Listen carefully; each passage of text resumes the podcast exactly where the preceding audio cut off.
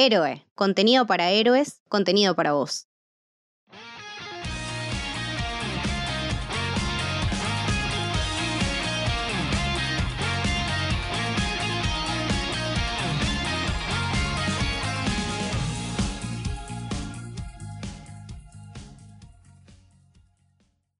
Bienvenidos, bienvenidas al Camino del Samurái. Mi nombre es Mili y hoy estoy con Gaba. Hola Gaba, ¿cómo va?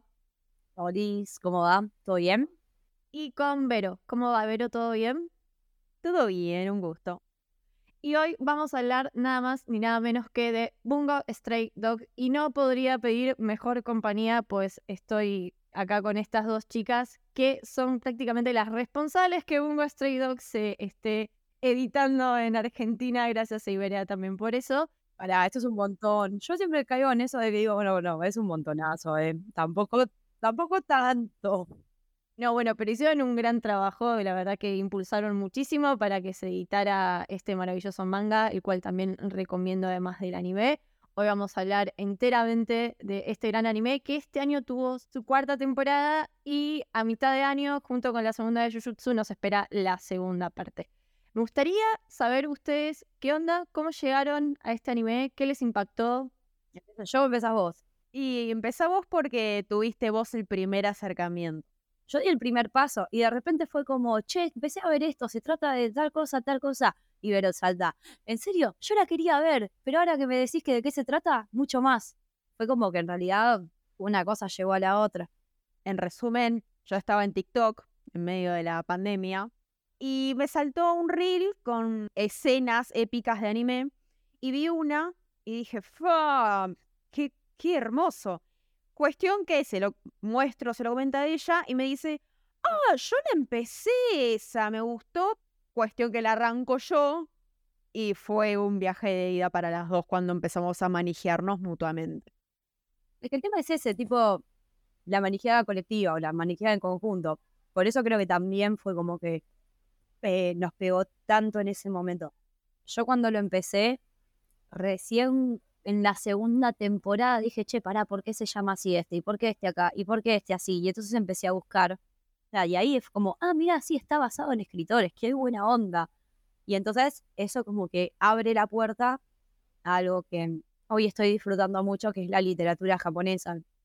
Yo debo agradecerle a Francis, personaje con el que ya hemos hecho varios episodios acá, de hecho el anterior de Boku no Hiro lo hice con Francis, pues fue la persona que a mí me recomendó Bungo, sabiendo más o menos los tipos de historias que a mí me gustan, me dijo, Mili, mírala, te va a encantar, es para vos, te va a regustar, dicho y hecho, la vi y me enamoró desde el primer vistazo, y después fui directo al manga, cosa que me suele pasar y que no suele pasar a varios, y la verdad que también me gusta un montón. Me interesa esto que dice Gaba de los nombres japoneses y por qué tiene tanta conexión con la literatura japonesa. Todos los personajes de Bungo Stray Dog referencian autores clásicos japoneses y americanos.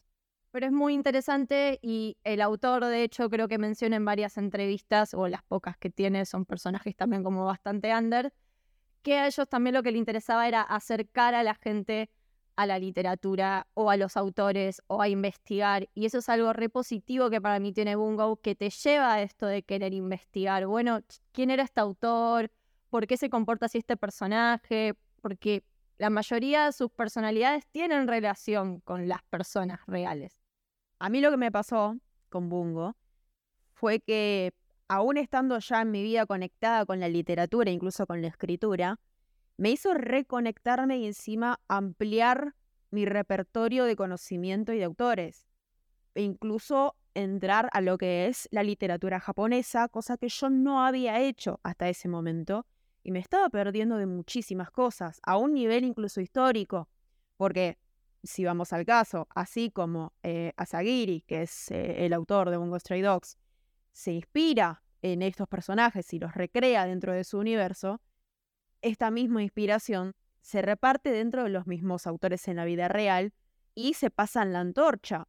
Lo que ocurre en Bungo particularmente lo relaciono yo mucho con lo que plantea Miyazaki, ¿sí? Con las películas que hace en Estudio Ghibli, que de alguna manera, ¿sí? Se generan como híbridos entre las cosas que ya existen, la cultura que ya existe, y lo actual, lo que nosotros podemos consumir con nuestros, nuestros símbolos y nuestro idioma y nuestro contexto. Es una manera de acercar épocas distintas, culturas distintas y de alguna manera sí también comunicar durante todas las épocas.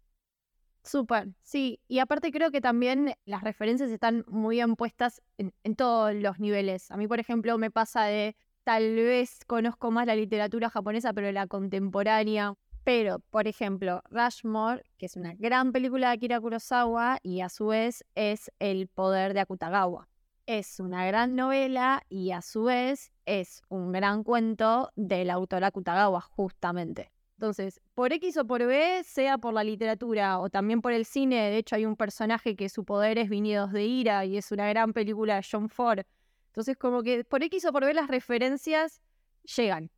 No sé si al nivel de Jojo Bizarre es como distintos tipos de referencias. Me, me gusta mucho eso de, de, cómo lo maneja y también muy interesante esto que decías vos, Vero, que la idea de Bungo Stray Dog primero nace a través de sus personajes. Y a mí eso también es lo que me parece interesante. Esta idea de la autora empezó a hacer la historia y a cranearla primero teniendo los personajes, cuando en realidad suele ser inversa. Creo que el éxito de la obra está en, el interés que genera. O sea, nos generan intereses que no estaban configurados en nosotros, creo que la mayoría del fandom termina recurriendo a leer las obras de los autores reales para entender más a los personajes, pero luego, sin darse cuenta, se ve inmerso en la literatura de verdad. Ese es para mí el éxito que tiene la obra, realmente. Yo creo que en realidad, a ver, hay gente que consume el anime y nada más, y no tiene otro interés, y cuando viene, viene, y cuando no, no. O sea, más que nada, que es como que sí te genera cierto interés, pero para mí en realidad es que ampara más a la gente que tiene diversos intereses. A mi parecer y a quizás gente que conozco que ha visto que le ha gustado todo eso, por ahí no, no es que dice, ah, mira, sí, está bueno que hagan esto, pero se queda como ahí. Al que le acerca el interés, le, lo acerca más, o sea, te empuja un cachito más, y al que solamente quiere ver una buena historia, listo, con eso se queda y está bien. La idea tal vez de él era más que nada acercar su propia pasión, porque habla de su pasión por estos autores y por la literatura en general. El que se quiere acercar se acerca y el que no lo disfruta a su manera. La particularidad de Bungo es que hay dos personas trabajando en este proyecto. Uno es el autor, que es Kafka Sagiri, y el otro es el ilustrador, que es Sango Harukawa. Es un seinen, en particular parece que Bungo siempre es como, bueno, es un shonen. No, es un seinen, se publica en una revista seinen tiene varias cosas de Seinen, de hecho para mí el humor, que es bastante ácido, es más que nada de, una demografía un poco más, más madura. Y creo que también todo esto de los autores y demás como que es para otras edades, tal vez. Hay referencias y demás que, como decía antes Gaba, no es que te vas a perder la historia no la vas a disfrutar, pero posiblemente te pierdas de ciertas cosas. Y lo lindo es que la idea del autor, que era esto a partir de autores clásicos hacerlos como en su modo adolescente y encima teniendo poderes mágicos, o sea, le, le, agrega como muchos plus. Esto que yo decía antes de que tal vez no es tanto como Jojo Bizarre de que, bueno, es la referencia que es cómica y ya está, sino que también toman elementos reales de esos autores. Tal vez el más destacable es Dasai, que es el, uno de los protagonistas de la historia y un personaje muy icónico en Bungo, y que siempre se tiene esta jodita de que el chabón se quiere matar y que se quiere matar y que quiere hacer un suicidio con una mina. Bueno, resulta que el autor se suicidó efectivamente y sí tenía un par de mambos en relación a eso. Entonces, ¿cómo pudo tomar esa particularidad de este personaje y darle una vuelta de tuerca? A mí me parece como muy inteligente, lo hace con muchos otros personajes. En Dasai me causa, me causa mucha gracia y en Poe también. Es esto que te comentaba aquella vez, que te, te dije de la Santa Trinidad de los fanfics. Yo siempre digo, hay tres grandes fanfics históricos para mí. El primero es la Biblia.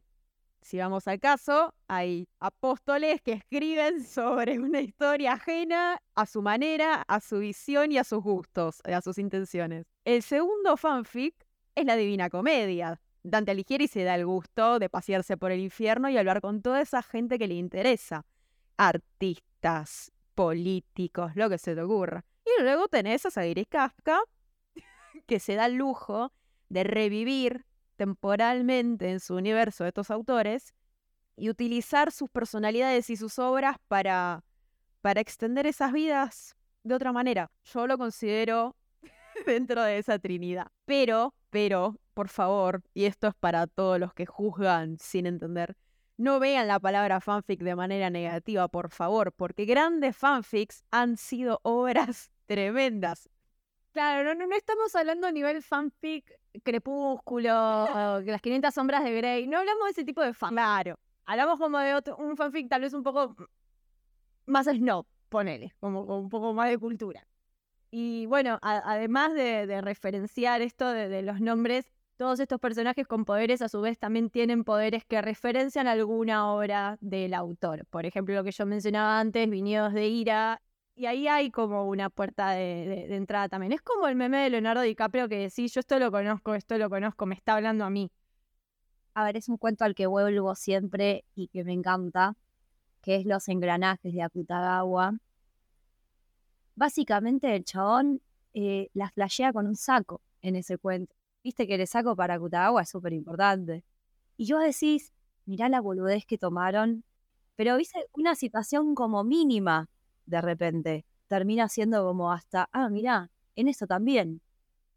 Creo que el gran fuerte de, de Bungo es el diseño de personajes. Bungo tiene, co- con los dos autores trabajando, ya partamos de que es la semilla de la obra, ni siquiera fueron creados después, tiene una, una complejidad en el diseño de personajes. Como decías, agarra no solo las personalidades reales de los autores en cuanto conocemos y podemos llegar a saber o suponer, sino que toma elementos de sus obras para incluirlos dentro del personaje y de sus habilidades. En entrevistas han asegurado que para crear al personaje de Nakahara Chuya fue el que más se tardaron en crear. Admitieron estar hasta las, no creo que hasta las 5 de la mañana en un bar, hasta que estuvieron conformes con el personaje para serle fiel y para hacerlo perfecto. A ese nivel de pasión le tienen a su propia obra.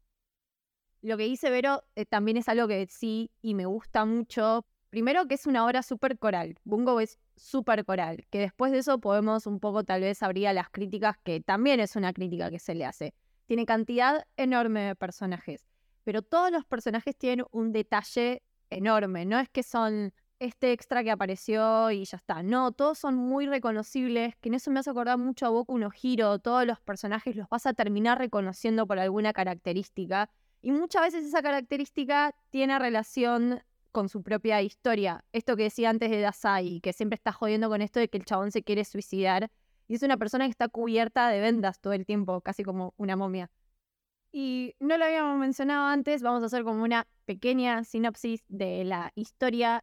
Arranca con este personaje, Atsushi, que es un pobre niño que yo lo catalogo como que tiene el síndrome de Shinji. Son estas personas que tienen un poder súper basados, pero que se piensan que igual no sirven para nada y se tiran abajo todo el tiempo.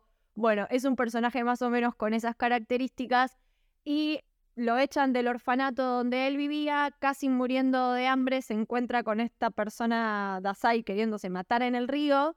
Al final termina siendo Atsushi el que, sal, el que salva, entre muchas comillas, a Dasai de que, no se, de que no se mate y a partir de ahí empiezan como pseudo trabajar juntos porque aparentemente hay un tigre que está matando gente y al final ese tigre termina siendo el poder de Atsushi que no podía controlar. Eso es la sinopsis muy, muy reducida. Después es un mundo súper amplio porque tenemos a la agencia de detectives donde trabaja Dasai y donde eventualmente termina trabajando también Atsushi. Y en esta agencia de detectives tenemos un abanico de personajes enormes, todos muy interesantes. Y en contraposición de la agencia de detectives está la Port Mafia, que serían como los villanos, también entre muchísimas comillas, lo de villanos. Y también tenemos un abanico de muchísimos personajes que van a empezar a interactuar entre ellos. Lo lindo de Bungo es que obviamente son protagonistas, antagonistas, van, vienen y pelean, pero después hay otras temporadas y hay muchas situaciones que se van desarrollando donde tienen que trabajar en conjunto también por el bien de la ciudad en donde las dos subsisten. Y eso me parece muy interesante también. Lo que tiene es que aun cuando no te das cuenta, tiene funcionalidad. Yo soy hiper mega fan de Boku no Hero. Acá tengo los 36 tomos. Lo adoro justamente por los personajes. El- la creación de los personajes tiene una funcionalidad, aunque sea pequeña, en la trama de la historia, en los personajes principales, en los secundarios, en todo. ¿sí? Las, sus actos tienen consecuencias relevantes a la trama y de alguna manera te hacen conectar todos los cabos. En Bungo sucede lo mismo. A ver, lo que se elige en el diseño de personajes de cada, de cada uno, aunque vos te lo pierdas sin saber si realmente es del autor o no, es funcional a la trama. Por eso tiene una cantidad increíble de personajes, como decías, eh, pero todos ellos forman parte de esa trama de manera relevante. Así que, consumas o no a los autores de la vida real, te enteres o no de las referencias, termina siendo de todas maneras productivo. Obvio, obvio. No es que te quedas afuera de, la historia, eso ante todo. O sea, el que no conozca la historia y le interese no es que no se entiende cosas por no leer o por no saber qué autores son. Eso desde ya que no. Pero bueno, el estudio de Bungo es el estudio Bones. Prácticamente acá ya le podemos hacer un monumento, porque de la mayoría de los anime que hemos hablado en este podcast es de estudio Bones. No nos están pagando, pero si quieren, no tenemos ningún problema. Sino que no nos paguen, pero nos dejen conocer Seiyu. Arreglamos, se, se arregla, todo se charla. Estudio, como hemos nombrado antes, de Mob Psycho, de Full Metal, de Boku no Hero y ahora de Bungo Stray Dog. Como mencionábamos antes, el anime se viene emitiendo en el 2016 con una primera y una segunda temporada en el mismo año. Después tenemos en el 2018 la película, como dijo antes Vero, para ver la de Death Apple. Y después la tercera en el 2019 y la cuarta en el 2023 que hablando de los seiyus, me parece que es uno de los anime con mejores actores de voz en mucho tiempo. Sí, totalmente. Creo que tienen un casting de la concha de la lora, pero mal. Quiero destacar el trabajo de Mamoru Miyano haciendo de Dasai y de Hiroshi Kamiya de Rampo. Me parecen dos capos de la vida. Ah, Ya, pero Kensho Ono, Kensho Ono haciendo de, de, de cosas, de Aku, también, por favor. Qué, genialidad y qué belleza. Y mismo tenés luego a Nakahara Chuya, que es el mismo que canta openings de Bungo. en Samurai no somos de hablar mucho de los seiyus o del trabajo que hacen los actores de voz, pero la realidad es que en Bungo destacan muchísimo. Para mí hay dos cosas que destacan un montón en la versión del anime. Es la, no solamente la animación, sino los diseños del personaje que son excelentes y muy fieles al manga y que transmiten lo que tienen que transmitir. Y los actores de voz tienen muchísima personalidad, le dan muchísima personalidad a sus personajes súper reconocibles. Como que hay mucho laburo en eso. Y recomiendo también la versión doblada, porque es muy buena la versión doblada en latino. Sí, sí, sí, claro que sí. Es más, nos la pasamos cantando. Es excelente. Sí, sí, la, la bancamos, ¿eh? Porque también está muy bien hecha. A diferencia quizás de algunos doblajes que vos decís, uh, este no le pega a gancho, las personas doblajistas de al latino también la descosen. Bungo, en, al menos particularmente en Japón, es muy amado, es muy querido y muy respetado. Le hace honor a su cultura en muchísimas cosas y e hizo que también se globalice y se expanda al resto del mundo. Entonces, no me sorprendería que sea una obra en la cual se le ponga tanto amor, tanta producción, porque no radica solo en los sellos. Después tenés que son los actores, los stage actors. Eh, la verdad que yo respeto que Asagiri a veces tarde, incluso se tome un hiatus de un mes en el medio, que es insufrible cuando es de, eh, mensual, porque el chabón es también guionista y las obras, los stage plays y todo lo escribe él. Claramente, ¿cómo no vas a poner a los mejores actores de voz que tenés disponible? Yo solamente dos salvedades para Bones en cuanto al diseño de personajes. Fue la última temporada que dije, me faltó esto.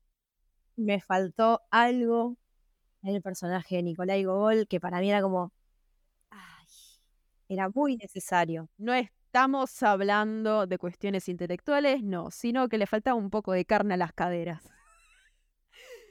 Gogol es caderón, te pido mil perdones, pero si hablamos de la belleza, de la de lo que es el diseño de personajes, que me saques eso, a mí me indigna. te pido milis. Y después otra cosa, esperaba un poquito más, pero bueno, entiendo también que todavía no está 100% desarrollado y no se termina de entender exactamente ni quién y para qué juega ni nada de nada. Es con Sigma, que yo considero que es desde el diseño un personaje precioso. Es muy bonito, es muy bonito ese diseño. Entonces es como que algo en el llevarlo al, anime, siento como que algo un poquito se perdió. Pero bueno. Tiene dos cositas que son polémicas, ¿sí? Incluso queriéndolo un montón y uno riéndose, es polémico. Por un lado, es medio mm, como que te descolocan un poco los planos de ojo de pez constantes. Medio Evangelion, sí.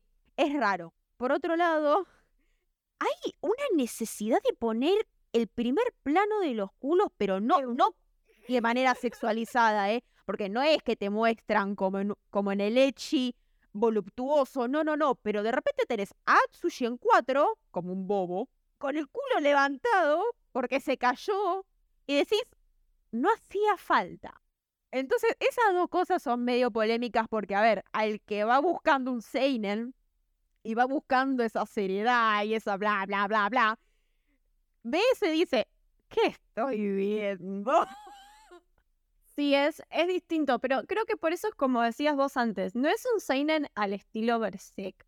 Es, cuando hablamos de Seinen, lo mencionamos hace un rato, tiene que ver con el tema de qué tanto vos podés comprender el trasfondo de la historia, no qué ocurre en la historia, porque si vamos al caso, ¿qué diferencia tiene con Boku no Hero que tienen todos poderes? También algo destacable de esto de Bungo y de Studio Bones es que el equipo de trabajo es prácticamente el mismo en todas las temporadas, de hecho el director es el mismo, y eso es algo que se ve y se aprecia muchísimo. De hecho, lo estamos viendo en esta temporada con Big Land Saga. Se cambió de productora, pero el trabajo y las personas son las mismas y la calidad se ve muy reflejada. Y en Bungo eso se ve un montón. Se nota que hay como una línea ahí y que además está animado como la concha de la lora. O sea, le pueden discutir un montón de cosas a Bungo, de la historia, de... Ahora, la animación es excelente, es muy buena. Las peleas, las batallas el nivel de épica más la musicalización que tienen son grandiosos. Y no te olvides de los low quality, que también son excelentes. incluso en lo más bajo de la animación, el low quality otorga eh, un capital cultural que es increíble. Pero sí, la, animación eh, es increíble e incluso se va potenciando. A ver, yo quedé fascinada, para el que lo vio, lo vio, sino cuando lleguen, pero em, un enfrentamiento que tiene Yosano en un capítulo de la última temporada. Yo vi eso animado y dije, mamma mía que pusieron presupuesto. Bones sabe poner el presupuesto donde corresponde. Esa es mi opinión. Es que creo que eso es algo que lo venimos diciendo, bueno, cuando hablamos de Mob Psycho también lo recalcamos un montón. La verdad que es una productora que con sus subsedes y demás, porque creo que trabajan como de maneras un poco distintas, como que no todos los equipos se encargan de todo y demás. La verdad es que siempre logran dar cosas de muy buena calidad. Boku no Hiro le han criticado cosas esta temporada, pero me parece que después de 7 millones de temporadas, dándote mucha calidad, son detalles, eran frames, no era para tanto. Y me parece que con Bungo pasa lo mismo. Y también igual se tomaron muchísimo tiempo, porque para esta temporada tuvimos que esperar un montón de años. Y valió la pena la espera. También algo bueno es que les fue muy bien esta temporada, así que a mitad de año vamos a tener la siguiente, lo cual es increíble. Es más la segunda parte de esta misma temporada, porque claramente no iban a llegar con dos episodios. Pero fue anunciada, esto para mí fue sorprendente, porque no solo fue anunciada de toque, sino que fue anunciado como una quinta temporada. O sea, eh, fue como, ¿saben qué? Ya fue, tiremos todo. ¿eh? Ahora la, gran duda es, ¿no? Si es una quinta temporada y novela nueva.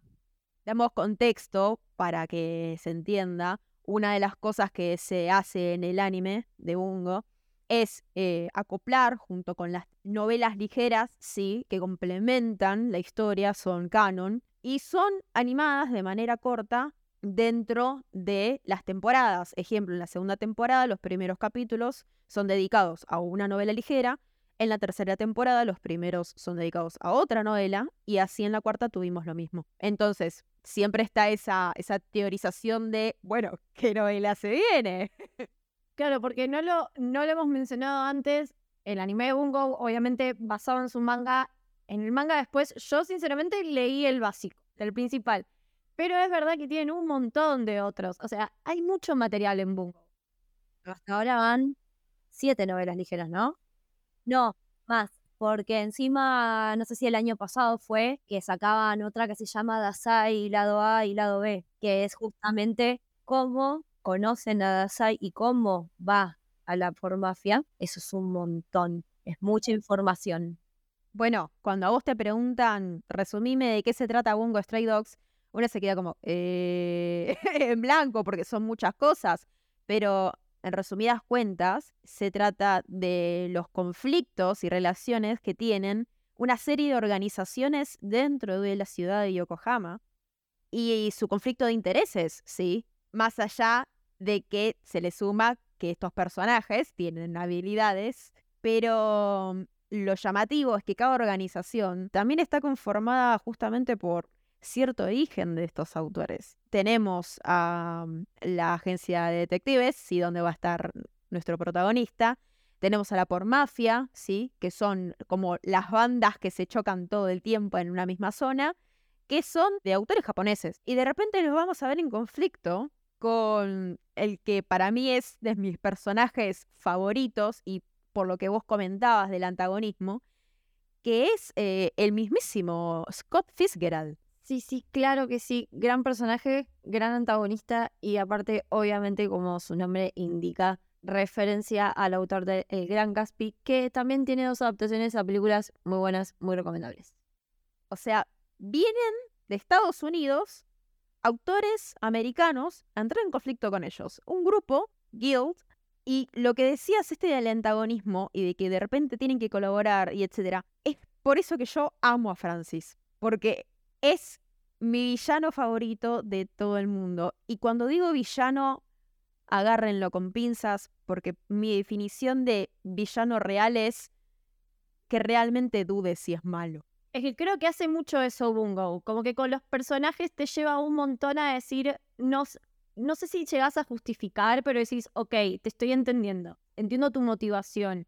Y eso también es muy difícil de lograr, de tener tantos personajes y que todos tengan una motivación, aunque sea pequeña, aunque sea querer salvar a tu hermana porque tenés altos rollos con tu hermana, que un personaje de hecho es así. Aunque esa sea tu motivación, no importa, pero la hacen muy creíble y después te duele que le pase algo a la hermana, porque ya entendés al personaje y el vínculo que tiene. Y eso lo hacen muchísimo con todos los personajes y con los villanos también, y que están a algún punto de decir, bueno, no sé qué tan villanos son. Me parece que hay determinados personajes que son malos. Entonces, que vos decís, aún seguimos sin entender exactamente cuál es la motivación del chabón. Eh, aún dije. ¿eh? Sí, y creo que Gaba acá se está refiriendo a Fyodor Dostoyevsky, gran, gran villano, gran personaje. Claramente su nombre referencia al autor de novelas como Crimen y Castigo. A mí me hace acordar un poco a, no en, en cómo está estructurado, pero un poquito a llegar aquí. Esta cuestión de que es un villano que siempre está como de manera medio implícita, pero empieza a tomar más relevancia ahora que estamos en la cuarta temporada. ¿Sabes lo que quiere? o sea, yo sé, o sea, sé que quiere, pero al mismo tiempo es como, ¿por qué? Explícame. A mí me hace acordar del Joker. Y para mí es ese tipo de personajes de querer ver el mundo arder. Lo imagino en meme tipo Elmo con, con el fuego prendido. Sí.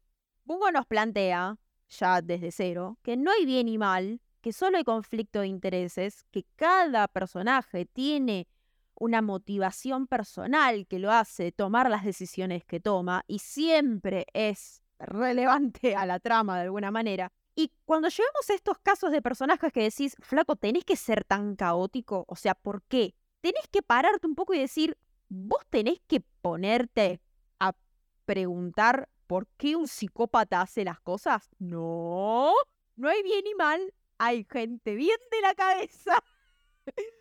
hay gente con cierta moral y hay otros que quieren ver el mundo arder porque así tienen configurada la cabeza. todo esto que mencionamos se desarrolla mucho en las primeras tres temporadas. De hecho, como decían antes, muchas veces en los inicios de las temporadas, antes de los arranques de la historia de lleno, siempre hay como primero episodios, por lo menos cinco, cuatro episodios donde te desarrollan el pasado de alguno. En esta temporada fue Rampo, que entendimos un montón de Rampo gracias a esos episodios como introductorios.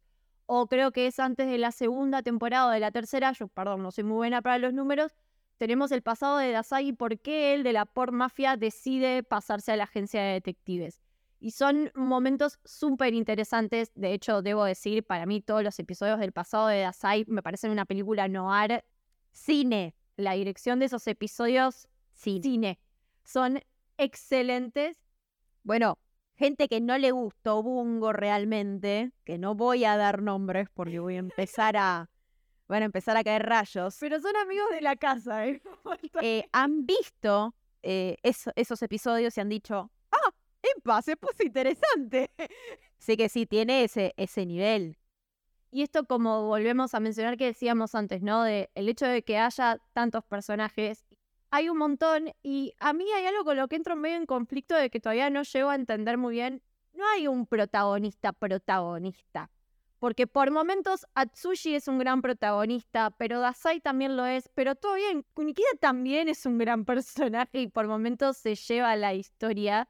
Como que cada personaje también va teniendo su super momento, pero a veces es como un poco, como que se dibuja un poco eso de la figura de el prota. No sé, en Boku no Hero el protagonista es Deku y siempre es Deku.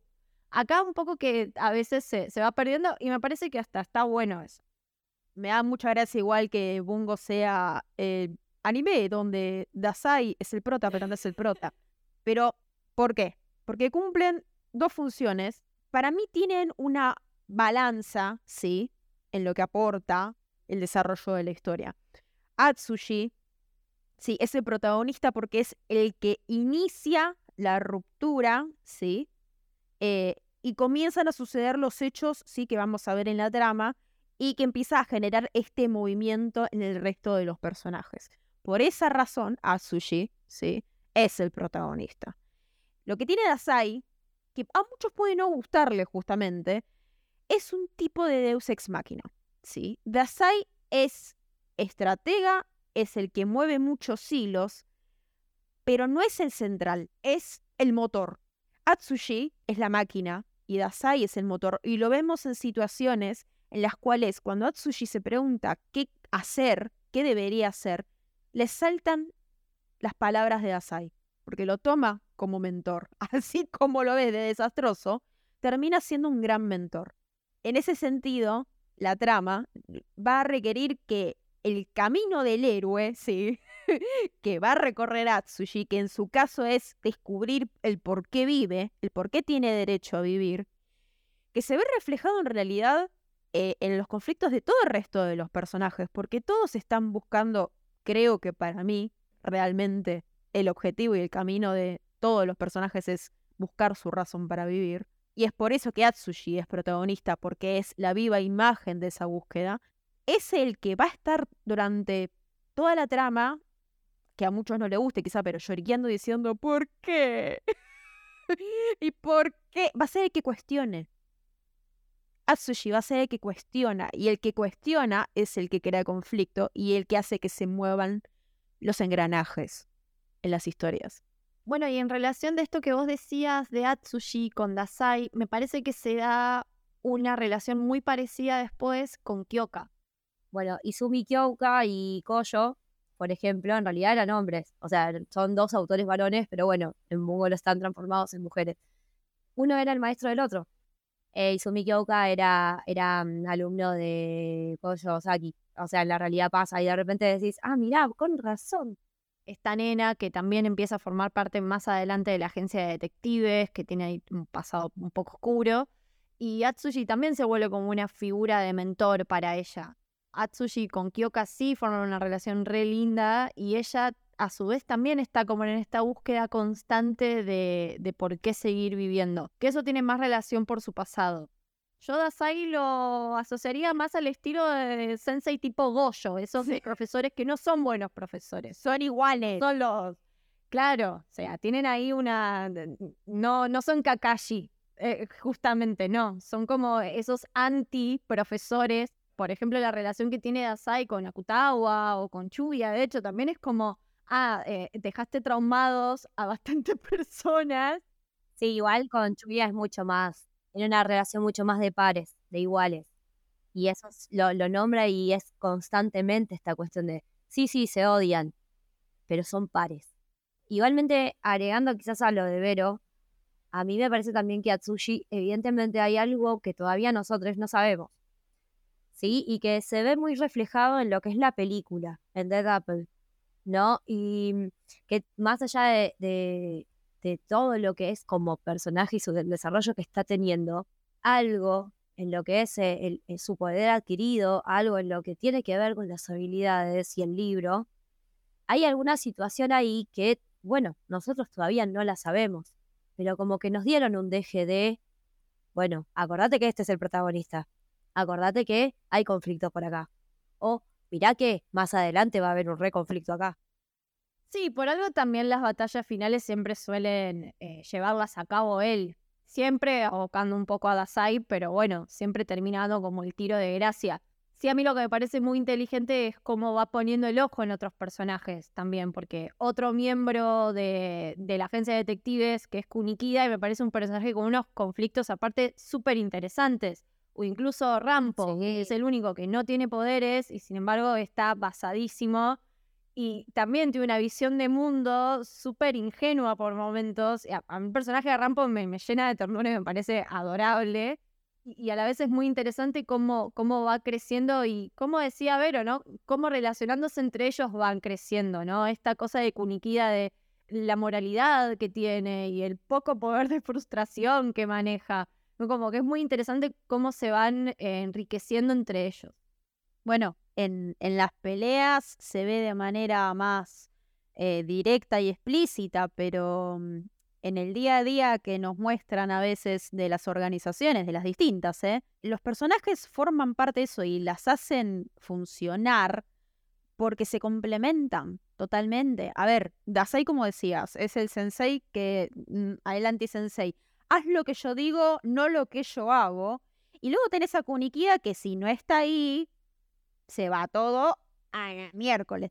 Entonces, de alguna manera, cuando Kunikia entra en conflicto con sí mismo, tenés a la irreverencia de sus compañeros que lo pone en eje y le recuerda el por qué hace las cosas que hace. Eh, todo esa, ese complemento sucede en todas las organizaciones que vemos en, en Bungo eh, y es lo maravilloso de que ¿por qué están tan unidos? ¿Por qué están ahí? Bueno, por algo es. Y si prestas atención, está en cómo los personajes interactúan entre ellos y se ayudan a crecer. hay muchas cosas que tienen que ver en la construcción de personajes también. Una situación real entre, por ejemplo, Oda, Sakaguchi y Dasai. Ellos compartían copas de verdad, o sea, eran hidratos, se hablaban entre ellos.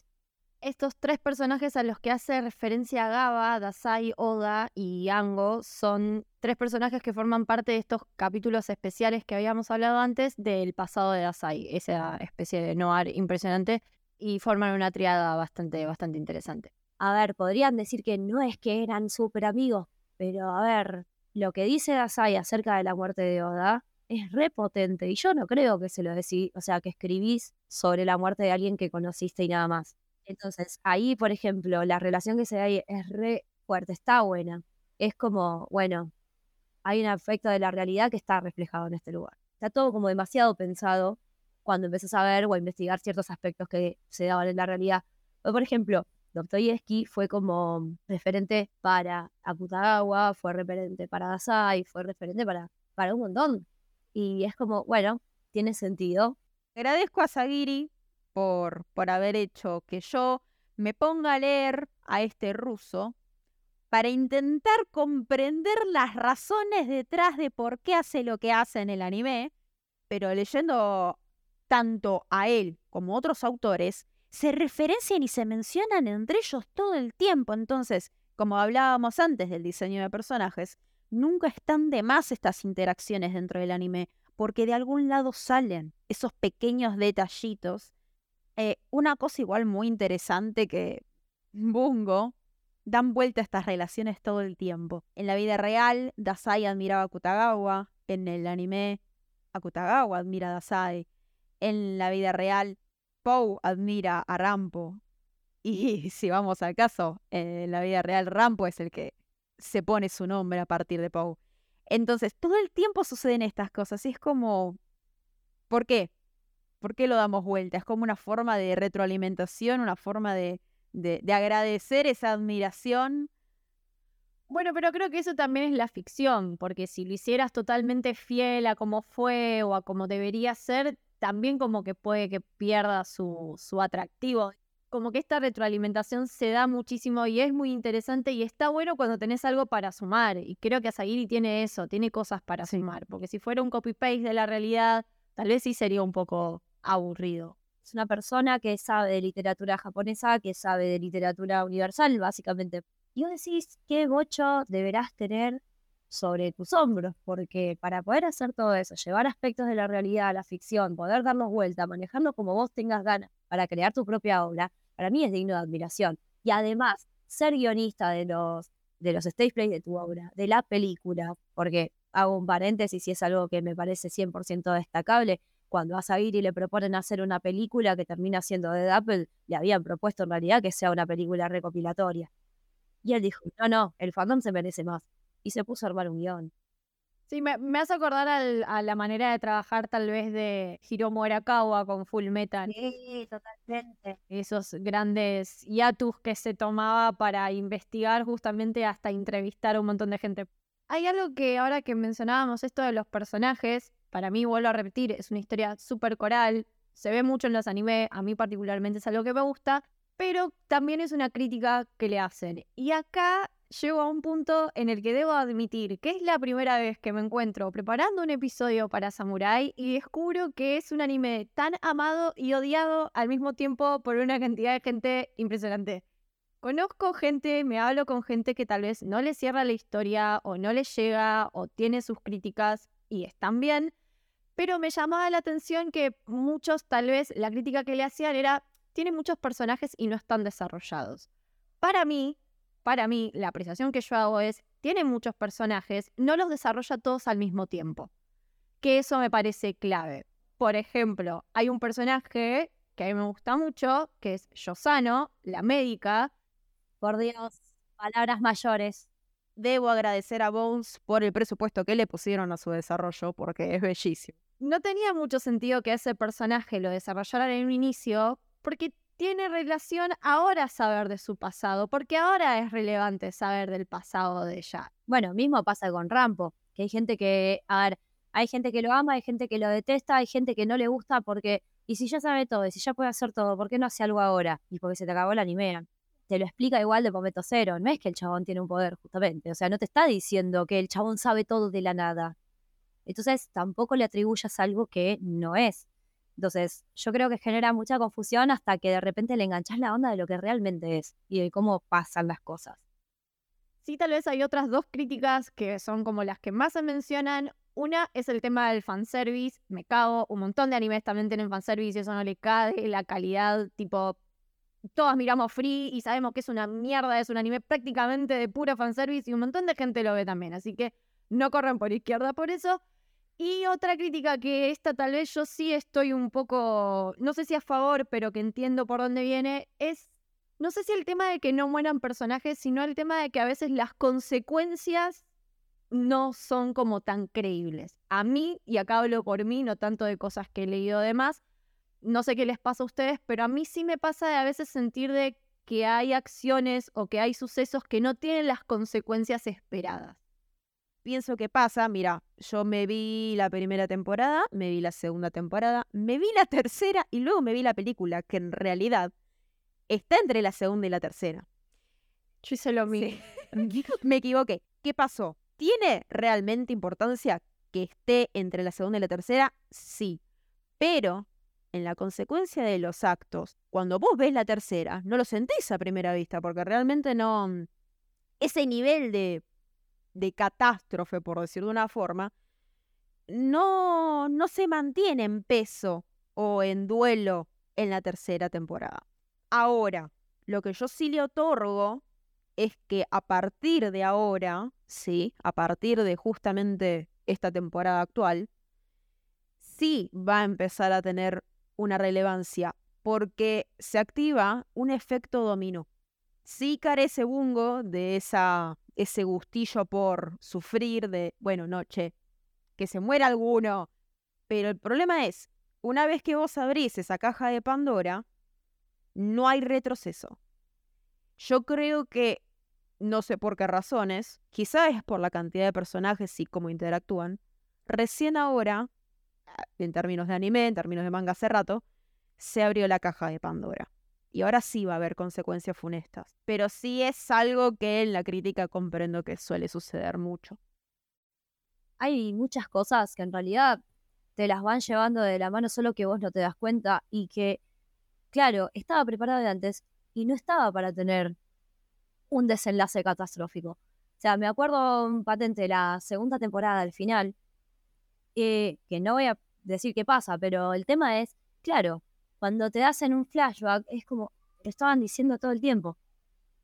Y es como que, pero, a ver, ¿para qué vamos a dar de repente una consecuencia totalmente catastrófica a algo que en realidad no era el objetivo?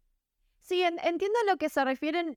Yo lo leo como consecuencia de la muerte de personajes. las consecuencias perdurales en el tiempo. Como que a veces se desdice un poco esto de, bueno, esto va a tener esta consecuencia o esto es así, y tal vez después pasa el tiempo y un poco como que se olvidan de ciertas propias leyes que crearon antes. No, no sé si me, si me explico. No pasa tanto y no creo que sea algo que digas, oh, esto es, por esto es una mierda, lejos de eso, sino que sí puede ser que eso a veces haga un poquito de ruido. Yo en su momento era un poquito más dura con ciertas personas y es como que, y pasa que uno no es un anime para gente que quiere todo rápido o que no quiere pensarlo. A ver, hay gente que le gusta el anime que es tipo, pum, piña, malo, le pegamos, listo, le ganamos, ya está, vamos al otro. Y está bien, está perfecto, pues yo también consumo ese tipo de anime. Pero uno no es así. Entonces, yo sé que no es para todo el mundo y que no todo el mundo está de acuerdo justamente con que tener que pensar un poco más la trama. Bueno, de hecho, yo lo he hablado muchas veces con Francis, que persona vuelvo a repetir, que me ha recomendado Bungo, y él mencionaba lo mismo que ustedes. Dice, para mí Bungo no es para cualquiera. Dice, dice, te lo recomendé porque sabía que te iba a gustar, me dice, pero sé que es un anime que no es para cualquiera, mucho menos el manga. Yo el manga particularmente me gustó mucho, lo, lo leí, ahora lo volví a leer porque es como que, bueno, en esto que decían ustedes, se te, medio que se te olvida, son un montón de personajes y demás, entonces bueno, para refrescar un poco lo volví a leer y, sí, la, la realidad es que puede que sea una historia un tanto atípica. No tanto la historia, sino la manera que tiene el autor de narrar y de contar y de desarrollar todo lo demás. Es que te pide un poquito más, es eso. A ver, no es de mala, pero es como que de verdad te pide un poco más. Te pide a vos como consumidor que estés constantemente compartiendo ese pacto lector, como firmándolo todo el tiempo. Hablo de, o sea, perdón, sí, alguien no sabe, pacto lector se refiere a cuando vos comprás básicamente lo que está pasando sabiendo que que bueno, listo, eh, yo compro igual. No, yo pacto con, con, esta obra que esto se lo voy a creer, a ver qué pasa. Y que después te desayunas absolutamente todo. Entonces, eh, construir ese pacto no es fácil con Mungo. Es una relación ya directamente. Hermoso, hermoso. Chicas, muchas, muchísimas gracias por su colaboración. La verdad que no hubiera imaginado hacer este episodio con otras personas. Díganme dónde las podemos seguir, dónde las podemos leer, Gaba en el, por Instagram con bajo bea eh, no es gua con doble bea, es con H A, guion bajo bea. Ese es el eventualmente en Twitch, por el canal de Sinestesia. A veces estamos las dos juntas, a veces estoy yo con un programa que se llama Ver. Si les copa la onda esta de anime, literatura, hay una versión que se llama Indigno en otro mundo, que es un isekai, partir de la obra de Indigno de Ser Humano, o sea, a partir de la, de la vida de Dasai. Es muy divertido. Eh, yo lo estuve leyendo, de verdad lo recomiendo. Se burla de los Isekai. Es absurdísimo en un montón de cosas, pero lo banco. Y otro es, vuelvo a lo mismo, anime literatura, Bungo to Alchemist, que está basado en un juego en realidad, donde los autores por así decirlo, reviven más, no es que reviven ellos, sino que sus almas justamente van hacia una eternidad que es una biblioteca, en donde van a tener que salvar a la literatura de los borradores, básicamente, que son como una organización que quiere acabar con las historias. Me gusta. Me la llevo yo esas recomendaciones. Y ahora, Vero, Yo recomendaría para todo el que le haya interesado un poco el trasfondo de los personajes. Nosotras en nuestro Instagram, sí, durante el año pasado, iniciamos durante un periodo, sí, de días, hicimos una serie de recomendaciones a partir de gente, sí, conocida, a la cual le pedimos que haga reseñas de ciertas obras de autores. Así que en nuestro perfil de Comanwa, Buenos Aires, en Instagram, bajando un poquito, van a encontrar una serie de, de imágenes en blanco y negro con los nombres de los autores y varias obras reseñadas por gente de nuestra confianza y muy queridas, por si les llega a interesar y quizás generar ese bichito de curiosidad. Yo estoy generalmente los lunes eh, con mis compañeritos haciendo videojuegos, así que me pueden encontrar ahí y seguir manejando con todas las cositas estas precisas de las que hablamos. Y bueno, también ando eh, aparte streameando de vez en cuando y manejando sobre lo que tanto nos apasiona. Muy bien, bueno chicas, muchas gracias por haberse sumado a este episodio. A nosotros acuérdense que nos pueden seguir en Twitter como Camino Héroe y en Instagram como Camino del Héroe. A la productora Héroe, que es la madre de este podcast como de tantos otros, pueden seguir tanto en Twitter como en Instagram como Sos Héroe. Recuerden que si les gusta el contenido que creamos, pueden sumarse a la comunidad, que ahora dentro de la comunidad tenemos un mini servicio exclusivo donde ustedes pueden sugerir o pedir episodios de alguna película, serie, anime que quieran escuchar. Hace poco alguien pidió Full Metal, quiero que sepan que ya está en proceso, va a ser un episodio que le estamos poniendo mucha, mucha onda. Así que bueno, acuérdense que pueden sumarse desde ese, desde ese lado. Después también ayuda mucho todo lo que es compartir, dar me gusta, estrellitas, todas esas cosas que ustedes saben hacer y son más que bienvenidos. Así que muchas, muchas gracias chicas. De vuelta, muchas gracias por haberse sumado. Esto fue El Camino del Samurái. Espero que les haya gustado. Bye bye.